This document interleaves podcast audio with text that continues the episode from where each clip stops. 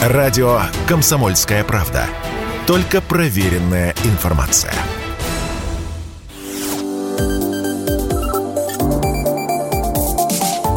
Что нового в союзное государство? Здравствуйте, в эфире программа «Что нового? Союзное государство». Меня зовут Михаил Антонов, и традиционно в финале этой недели мы подводим итоги по новостным событиям, которые происходили в разных сферах, но все они касались союзного государства. В начале этой недели, 16 мая, в Москве прошел дважды юбилейный саммит ОДКБ. Его приурочили к 30-летию подписания договора о коллективной безопасности и к 20-летию самого объединения. Говорили в том числе и об угрозе расширения НАТО. И в рамках саммита э, президент России Владимир Путин сообщил, что на осенью текущего года пройдет ряд совместных военных учений стран ОДКБ. По словам э, Владимира Путина, количество стран со временем будет только расширяться, стран-участниц э, этой организации. А учения уже запланированы в Казахстане, Кыргызстане и Таджикистане. А у нас на связи Андрей Суздальцев, политолог. Андрей Иванович, здравствуйте. Добрый день. Активность военных учений ОДКБ – это наш ответ НАТО? Ну, вы знаете, что все-таки Центральной Азии НАТО пока нет. Э, но там есть Афганистан, прекрасно вооруженный, и политика которого до сегодняшнего дня остается немножко такой смутной мы не знаем, куда двинуть свои, в общем-то, э, сказать, э, мысли, так сказать, тенденции на международной арене, что хочет Афганистан от мира. Но он представляет себе угрозу в том плане, что на его территории находятся и базируются основные, самые опасные террористические структуры и организации. Поэтому, конечно, вот такие рода учения необходимы, тем более, что периодически надо как-то наших там соседей как-то э, сдруживать, такой глагол такой употреблю. Потому что, видите, периодически возникают перестрелки на границах э, Киргизии и Таджикистана. Ну, благодаря деятельности, конечно, не члена ОДКБ, но, в принципе, попутчик, как мы называем, Узбекистана, ситуация немного стабилизировалась между и Ташкентом и Душанбе. Ну, в общем-то, вы знаете, там ситуация сложная. Это э, один момент. Второй момент, нам нужны такие учения, потому что мы должны во-первых, демонстрировать способности и возможности блока ОДКБ. Мы неплохо их показали в январе текущего года, когда совершили десант э, Казахстан миротворческих сил ОДКБ. Но в то же время надо как-то приучать наших союзников быть вместе на поле боя. А принудительно это можно сделать, по вашему мнению? Нет, мы ничего не делаем принудительно. И это, конечно, понимаете, мы, тут есть определенный перекос деятельности ОДКБ, потому что пока э, э ОДКБ эффективно было э, в первую очередь для наших партнеров. Ну, конечно, благодаря ОДКБ Россия контролирует огромное пространство постсоветского пространства. В общем-то, мы поставляем туда оружие, а иначе мы контролируем эти армии.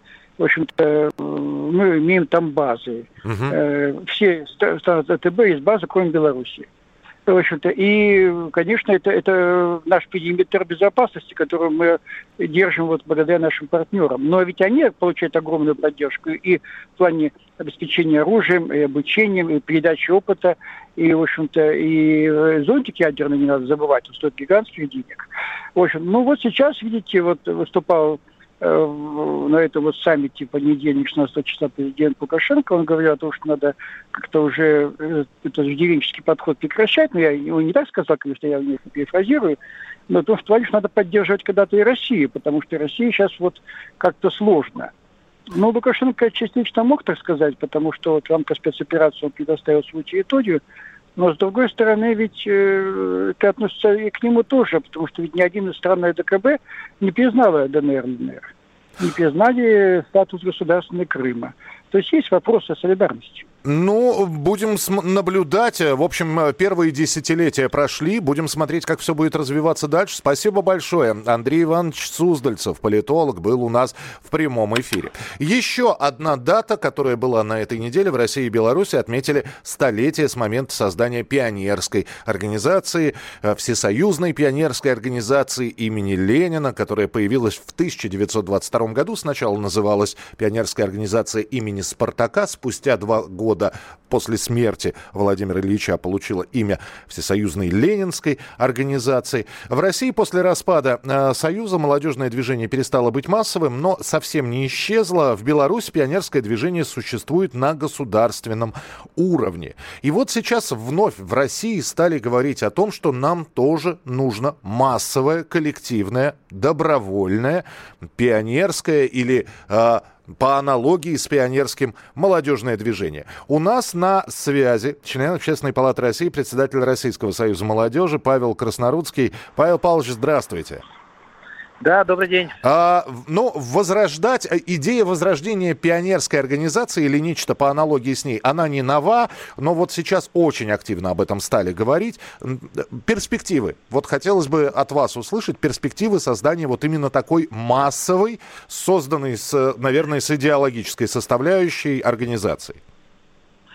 Ну, я вам так скажу, э, любую организацию создать, это не так просто, с одной стороны, а с другой стороны, очень много разных э, детских, юношеских организаций, которые сейчас работают на территории Российской Федерации, и каждый э, живет по своей программе, если можно так сказать. Э, давно напрашивался вопрос или давно напрашивался какая-то организация, которая могла бы вести координационную функцию деятельности вот этих многих наших э, детских и юношеских организаций.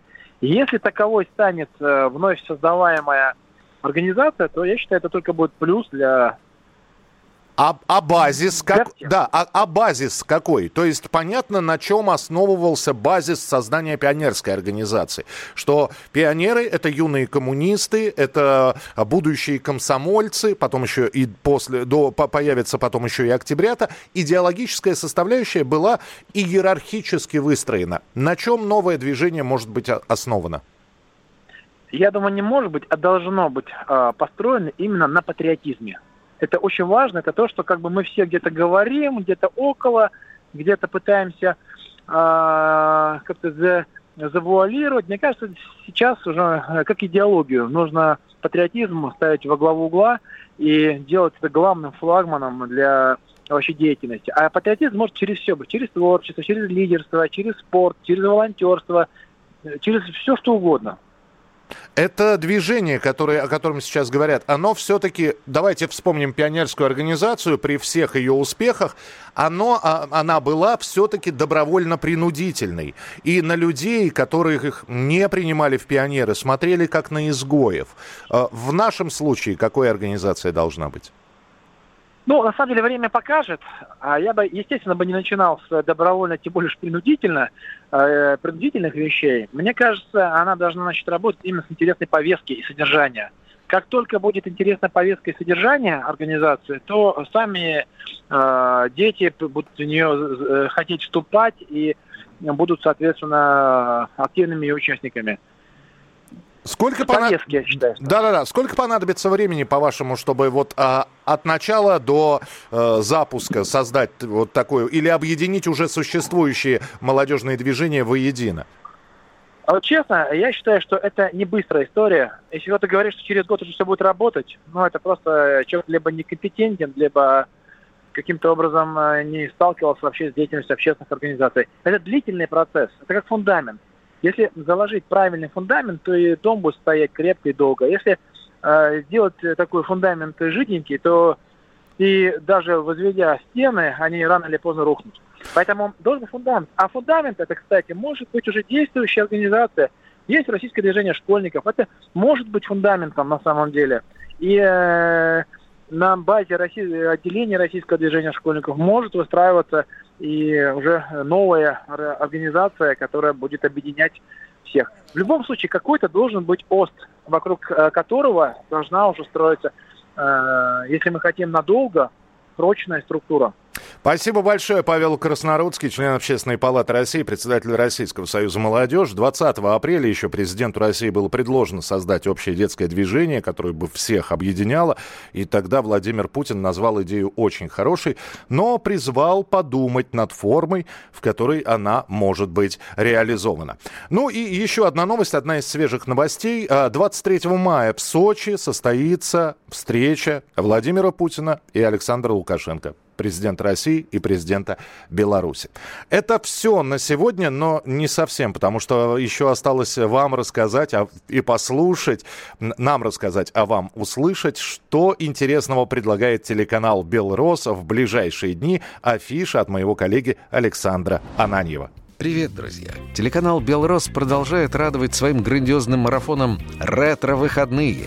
И предстоящий уикенд будет жарким, страстным, итальянским, с улыбкой Марчелло Мастрояни и походкой Адриана Челентана. В субботу, 28 мая, в полдевятого вечера, «Матримонио аль-Итальяно». Это классика. Великолепная трагикомедия с самыми яркими звездами своего времени. Блистательная Софи Лорен и яркий Марчелло Мастрояни. Встречи, расставания, боль, потери и Любовь, которая все покрывает и не помнит зла. Ну а в воскресенье я не знаю. Я не знаю, сколько раз я смотрел комедию про этого безумного влюбленного водителя автобуса и эту принцессу, но я точно буду смотреть его снова. Сюжет фильма «Безумно влюбленный» может и не совсем оригинальный, но благодаря Адриану Челентану и Арнелло Мути он становится просто невероятным.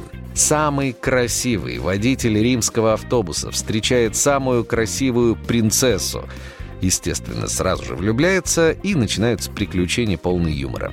«Иннаморато Паццо» или «Безумно влюбленный». Воскресенье, 29 мая, 21.00. Вообще, знаете, в целом в наши дни все сложнее найти реально смешную комедию. Комедию, где был бы хороший юмор, хороший сюжет, хорошая игра хороших, подчеркну, актеров, легкую и смешную. Белоросу это удалось. Я, Александр Ананьев, не прощаюсь надолго. Что нового в союзное государство? Программа произведена по заказу телерадиовещательной организации Союзного государства.